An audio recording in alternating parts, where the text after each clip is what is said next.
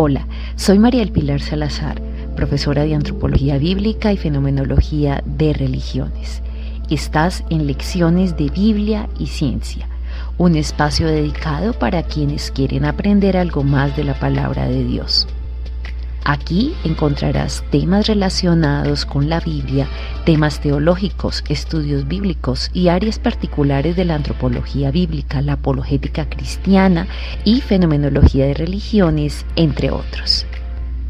Así que si eres un seguidor del Maestro de Maestro Jesucristo y si te gusta este material y colma tus expectativas, te invito a que no dejes de seguir este sitio y compártelo con otras personas que tú consideres que puedan ser bendecidas por estas lecciones de Biblia y ciencia.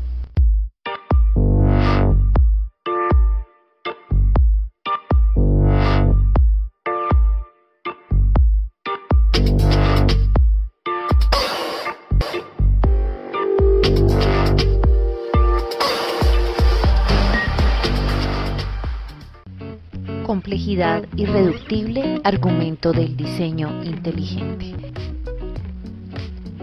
Muchos órganos exigen una intrincada combinación de partes complejas para llevar a cabo sus funciones. Se necesitaría un desarrollo al unísono de ellas y no gradual. Veamos algunas consideraciones. Los seres vivientes no cambian poco a poco, un nuevo órgano aquí, un nuevo órgano allá, una nueva extremidad aquí, otra allá. Un organismo es un sistema integrado y cualquier cambio aislado en el sistema es más probable que resulte nocivo en vez de útil. Miren nomás, esta es una aproximación de una mosca, sé que no nos agrada tenerla cerca, pero usted se puede dar cuenta el diseño tan impresionante de sus ojos, sus alas. Todo muestra una previsión, un cálculo y un diseño. Los organismos son irreductiblemente complejos, es decir, no pueden evolucionar a pasos graduales. ¿Por qué?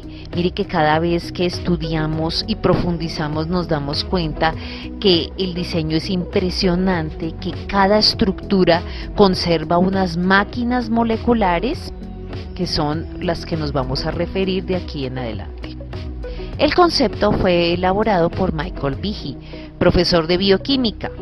Su libro, La caja negra de Darwin. ¿Y por qué se le llama la caja negra? Porque allí hay una cantidad de información que los científicos en la antigüedad desconocían, pero hoy en día sabemos mucho más de ese funcionamiento. Esta caja negra ya ha sido revelada por lo menos en una gran parte. Él además decía que al igual que una trampa para ratones, si una sola de las partes falla, la trampa no funciona. Es decir, no me sirve solo una parte no la parte de madera o la parte que agarra el ratoncito, no, necesito un engranaje completo para que tenga una funcionalidad, o si no, pues sería realmente un desperdicio. Las estructuras irreductiblemente complejas son producto de la mente creadora de un ser inteligente. Por ejemplo, el ADN fuerza a la biología a reconocer un designio y un diseño en todas las cosas vivientes, la forma en que está estructurado, lo que logra producir en los organismos realmente es de admirar, aunque algunos en su necedad prefieren decir que es el azar, pero ya nos damos cuenta que es un tema más de el pensamiento filosófico que realmente lo que se observa de manera evidente en la naturaleza. Las alas de las aves y los murciélagos aparecen en el registro fósil ya desarrolladas. Es decir, no vemos animales en fase de transición o animales con media ala que está saliendo. No, vemos ya en el registro fósil organismos que se pueden clasificar fácilmente en uno o en otro punto. Y además, ¿para qué serviría una porción solamente de un ala? Le sería de estorbo a los animales. Si observamos su arquitectura y su diseño, aunque no seamos muy fanáticos de los murciélagos en este caso, de todas formas su diseño es perfecto para la funcionalidad que necesita. No le sobra nada, simplemente es completo. Entonces no hay razón para pensar de que tuvieran una parte adicional inservible, sería una molestia para cualquier desarrollo del animal. No hay evidencia de evolución gradual de alas, ya lo vimos, y tampoco en los ojos. Un ala es un órgano muy complejo, al igual que lo es la capacidad de volar. Es que no es solo el tema de que tenga una estructura, es que esa estructura sea funcional. Mire, aquí tenemos uno de los pajaritos insignes de aquí nuestro país, Colombia, y eh, son los colibríes, la forma en que vuelan, eh, son unas hélices impresionantes, unos colores, un diseño, esto, esto es un gusto. Lo que vemos aquí es un animal que requiere toda una complejidad. Stephen Jay Gould dice, ¿para qué sirve un 5% de un ojo? Ya veo, ya veré, no, necesitamos un ojo.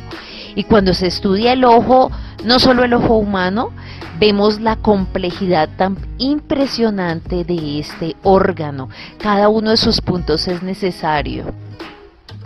Una sola de las partes que falle, que no funcione correctamente y la visión se altera de una forma impresionante.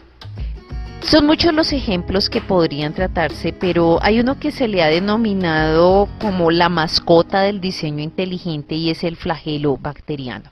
Mire que no es una bacteria, sino solo una parte de una bacteria y se le ha considerado la mascota del diseño inteligente porque precisamente al ser solo una parte tiene un engranaje tan impresionante en su funcionamiento y una cantidad de detalles que los vamos a ver a continuación. Es una estructura filamentosa que sirve para impulsar a la célula bacteriana, es decir, no se podría mover si no tiene ese flagelo.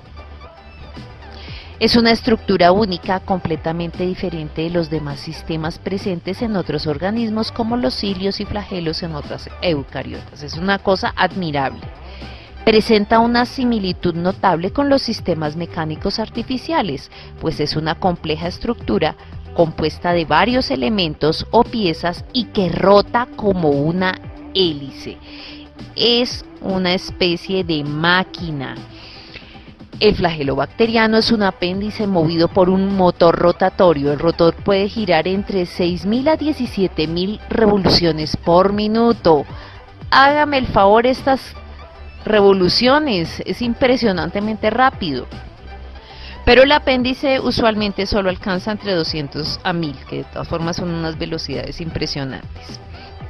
No me interesa detallar todos los nombres, sino que veamos cómo esta es una pequeña máquina molecular y solo estoy hablando de una parte de una bacteria. Y al microscopio de por sí ya son pequeñas, entonces imagínense lo que logran con nuevos avances encontrar y ver toda esta complejidad solo de un flagelo bacteriano. Eh, entonces los que se han dedicado a estudiar y a darse cuenta cómo es su funcionamiento dicen esto no, puedo, no pudo evolucionar a pasos o si no, pues las bacterias no tendrían la funcionalidad, no hubiesen sobrevivido. Y yo como bacterióloga, pues obviamente me atrevo a concluir que no solo por ser vida microscópica o tratarse de unicelulares quiere decir que son simples o de funcionamiento precario. Pero no solo tenemos el ejemplo del flagelo bacteriano, sino que hay una cantidad de lo que se ha llamado máquinas, máquinas moleculares o sistemas extremadamente complejos. Entre ellos el mismo pelo de los mamíferos, la hemoglobina, los dientes, los procesos de coagulación de la sangre, además de innumerables casos, son irreductiblemente complejos.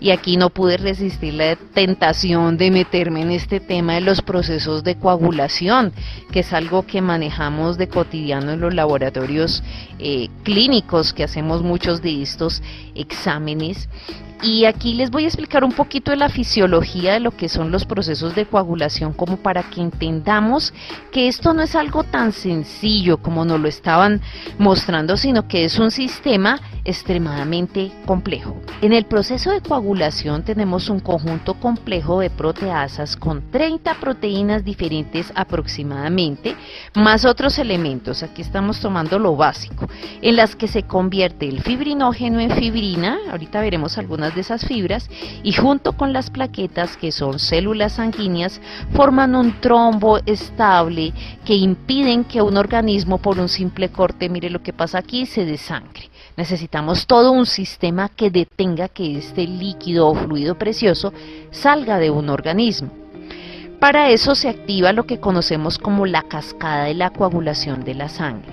Pero este es un sistema que funciona de la siguiente manera.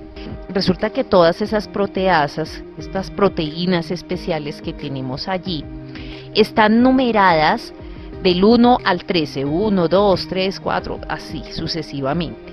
Y cada una de ellas está circulando, así como vemos la sangre, circulan de manera habitual en una forma que podríamos decir está en espera, no activados. Está ahí tranquilos esperando que suceda algún elemento, pero miremos qué pasa cuando se produce alguna rotura de un vaso o algún elemento. Lo primero que vemos aquí en una herida es que llegan las plaquetas y se da una información mire la molecular, ¿cierto? En el que se da una alarma y estos que son factores de la coagulación, si observan, cambian a un factor A. Esto quiere decir activado, se activan, cambian la forma.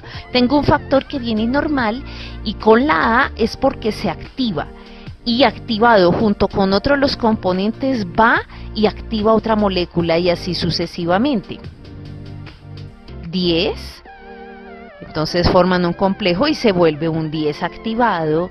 Este 10 activado va, mire, cambia a 12 activado. Tengo un 11 que está normal, pasa a 11 activado. 9 pasa a 9 activado. El 5 al 5 activado. Y finalmente a las moléculas de trombina que van a activarse y todo esto se da en una forma en que tiene que ser una cascada. No puede ser que un factor X influencie sobre otro, sino sobre los que está efectivamente diseñado. Si vieron, las formas son complementarias. Y en este caso, lo que va a hacer es que todas estas moléculas se unan y forman una red y esto se da en cuestión de segundos. En los laboratorios medimos lo que se conoce como el PT o tiempo de protombina y el TPT o tiempo parcial de tromboplastina. Lo que mide es 10, 12 segundos o 20 segundos de unas vías especiales en las que se forma toda esta red. Pero no solo sucede esto, que de por sí ya mire el diseño, es complejo, es impresionante, pero es tan, tan complejo el sistema que hay una regulación, porque si siguiera coagulando, pues toda la sangre se coagularía, es instantáneo. Lo que hace el sistema es autorregularse y luego viene otro que se llama fibrinólisis. La cascada de factores no pudo evolucionar a pasos se requeriría un funcionamiento completo del sistema para lograr que un ser vivo manejara de manera eficiente sus procesos tanto circulatorios, obviamente, como de coagulación y fibrinólisis. Entonces yo lo que veo aquí es una complejidad impresionante. Todo esto apunta a un diseño inteligente. Cuando se habla de diseño inteligente, ellos hablan de tres características sin las cuales no se puede inferir diseño. Y pasando todos los filtros de probabilidades, entonces ellos concluyen que si un evento es contingente, complejidad ya vimos el caso de la máquina molecular del flagelo bacteriano y un proceso como el de la coagulación, pero habíamos podido tomar cualquier otro proceso en un organismo y nos muestra una complejidad impresionante, ¿o no les pareció? Y el tercero es especificidad, no vale solo que sea complejo, sino que además es específico. La forma en que funciona es extremadamente calibrada. Luego tengo tres características que me permiten inferir que aquí hay diseño. Para nosotros como creyentes vemos que este aporte significativo de los teóricos de diseño inteligente es un argumento contundente en contra de la teoría evolucionista y esa gradualización o esa evolución a pasos. Aquí no me sirve un pedacito que sirva, no, yo necesito una estructura compleja.